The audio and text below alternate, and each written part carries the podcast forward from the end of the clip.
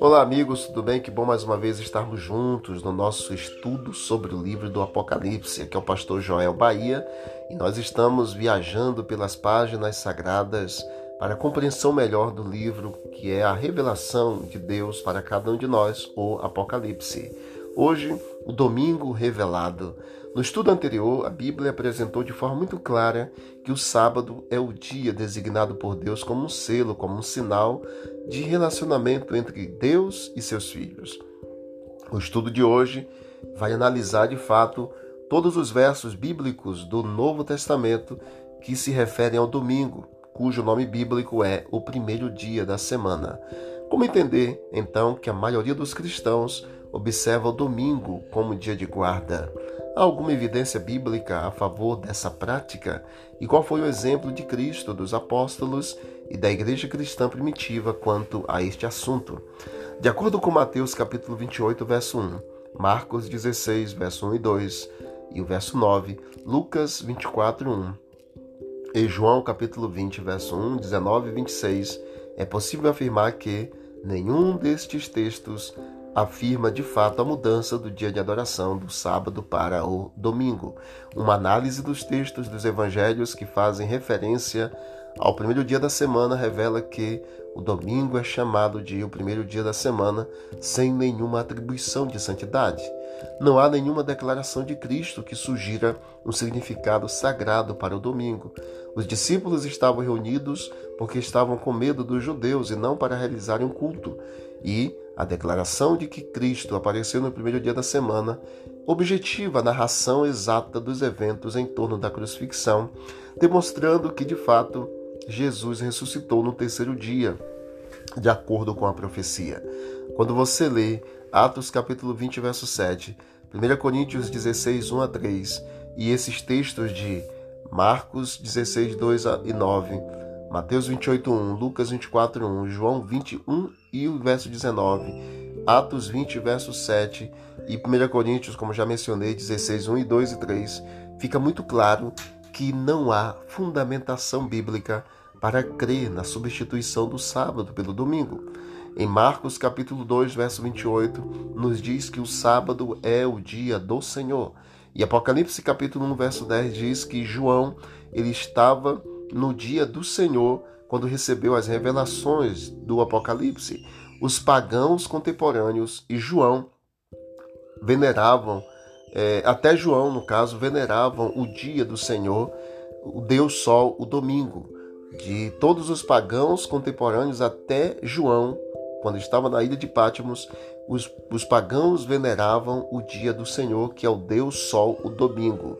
Porém, os cristãos não adoravam o sol, muito menos o apóstolo. Foi por esse motivo que ele foi exilado na ilha de Pátimos, sofrendo perseguição religiosa. Apocalipse 1, verso 9 nos fala sobre isso. Essa é uma poderosa evidência de que o profeta não concordaria em render homenagem ao sol, nem observaria um dia de culto pagão. Para os cristãos, o dia do Senhor é aquele em que toda a Bíblia se destaca.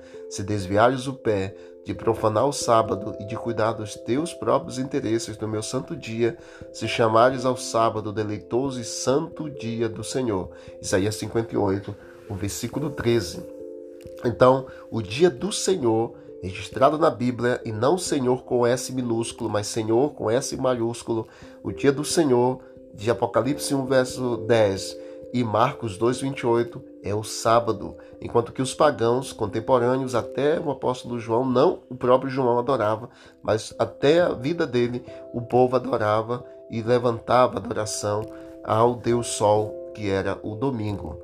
Que dia o apóstolo os apóstolos guardavam, que dia as mulheres santas guardavam ou observavam, e que dia o próprio Cristo também observava. Leia Lucas capítulo 4, 16, Lucas 23, 52 a 56, e Atos capítulo 13, 42 e 44, 16, 13, 17, verso 2, e, Apocal... e também Atos 18, verso 3 e 4, e você vai ver que o exemplo de Jesus e das mulheres piedosas e é assim muito inequívoco no Novo Testamento. cabe observar a conduta do apóstolo Paulo, aquele a quem atribuem os defensores da guarda do domingo os primeiros ensinos cristãos de sua observância, em Atos 18, 3 e 4, descreve claramente a permanência dele em Corinto durante um ano e meio. O apóstolo trabalhou fazendo tendas, porém, em todos esses 78 sábados, que equivalem a um ano e meio, ele dedicou-se à religião. O fato de que aos sábados ele pregava aos gregos demonstra que não o fazia para contentar os judeus, mas sim porque esse era o dia de repouso, o dia do Senhor dedicado à religião. Todo o livro de Atos testifica que Paulo dedicava o sábado para a adoração e para o ensino.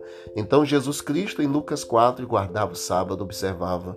Maria e as demais mulheres piedosas guardavam o sábado, Lucas 23. E os apóstolos, incluindo o maior de todos, o apóstolo Paulo também guardava o sábado, o dia do Senhor. O dia do Senhor, queridos, é o dia de guarda. Alguns defensores da observância do domingo têm se utilizado de textos de Atos 20, verso 7 e 1 Coríntios 16, 1 a 3 para afirmarem que o apóstolo Paulo era um observador deste dia, ao contrário do sábado, do sétimo dia da semana.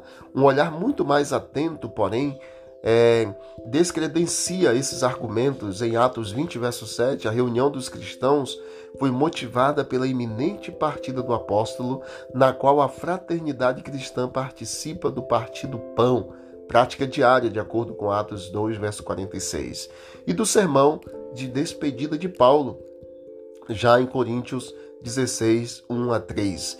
Ele orienta os cristãos que no primeiro dia da semana Cada um devia decidir, com base nos ganhos da semana finda, o quanto deve, desejava é, destinar de oferta para a causa cristã em Jerusalém. Desta forma, esse não era um ato de adoração, mas uma orientação de planejamento financeiro familiar. Então você observa exatamente esses argumentos são muito falhos e você observa que com certeza Paulo também ele guardava o sábado assim como Jesus Cristo e assim também como as mulheres piedosas, que inclui até mesmo a própria Maria, mãe de Jesus Cristo.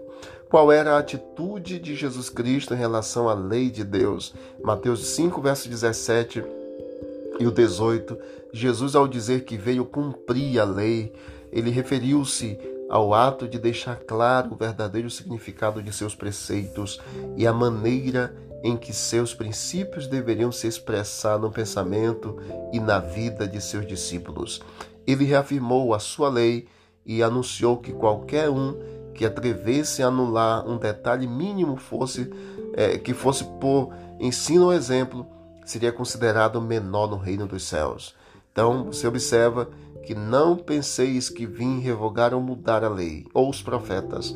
Não vim para revogar, vim para cumprir, disse Jesus Cristo para todos nós em Mateus capítulo 5, 17. Jesus Cristo, queridos, ele apoia a observância da tradição religiosa acima dos ensinos das Escrituras. Marcos capítulo 7, verso 6 até o verso 9 você vai responder esta pergunta e lá nos diz que Jesus disse que as pessoas estavam adorando a Deus em vão, porque eles estavam adorando a Deus ensinando doutrinas de homens. Deus não se apoia em doutrinas humanas para mudar a sua lei. Precisamos obedecer que, ao que está escrito na palavra, nas Escrituras Sagradas. E que dia será observado no novo céu e na nova terra? Em Isaías capítulo 66 diz que o sábado é uma instituição que perdurará. Todos guardarão o sábado como sinal do eterno reconhecimento de que Cristo criou o paraíso do Éden e recriou os novos céus e a nova terra de justiça em santidade. E qual deve ser, queridos, a motivação humana a obedecer à lei de Deus? João 14,15 diz: Se me amais, guardareis os meus mandamentos. O amor deve ser a motivação humana para nossa obediência. O amor deve nos mover à obediência. Para João, há uma só forma de provar o amor: a obediência. Em sua carta, ele deixou muito claro: Ora, sabemos que o temos conhecido por isto, se guardamos os seus mandamentos. Aquele que diz eu conheço e não guarda os seus mandamentos é mentiroso e nele não está a verdade. Nisto conhecemos que amamos os filhos de Deus, quando amamos a Deus e praticamos os seus mandamentos, porque este é o amor de Deus, que guardemos os seus mandamentos. Ora, os seus mandamentos não são penosos. 1 João capítulo 2, verso 3 e 4, 5, verso 2 e verso 3. Jesus demonstrou seu amor a Deus mediante a sua observância, a sua obediência. Devemos também demonstrar o nosso amor por Jesus mediante a mesma prática de obediência. E quais são as duas características do povo de Deus no final dos tempos? Aqui está a paciência dos santos, os que guardam os mandamentos de Deus e têm o testemunho de Jesus Cristo. Ah, queridos, eu, diante desse estudo, entendi que não há nenhuma referência bíblica que substitua o sábado pelo domingo. Eu, pastor Joel, me comprometo a seguir o exemplo de Cristo, dos apóstolos e dos primeiros cristãos, observando o sábado conforme o quarto mandamento. E você, qual é a tua decisão? Você pode escolher hoje a seguir os ensinamentos bíblicos ou a tradição humana. Creia em Deus, busque o Senhor e Deus vai fazer grandes coisas na tua vida. Ame o Senhor e cumpra com o que ele pediu, e sem dúvida você vai ser muito mais abençoado. Eu me comprometo em seguir os ensinos de Deus e guardar o dia que Deus determinou, observando para adoração direta ao Senhor. Eu faço isso e você? Se faz a mesma decisão, teu compromisso, ore comigo nesse momento. Querido Deus, obrigado por minha decisão e obrigado pela decisão deste teu filho, desta tua filha. Ajude na confirmação da sua entrega. Que a cada dia sejamos fiéis e obedientes à tua orientação.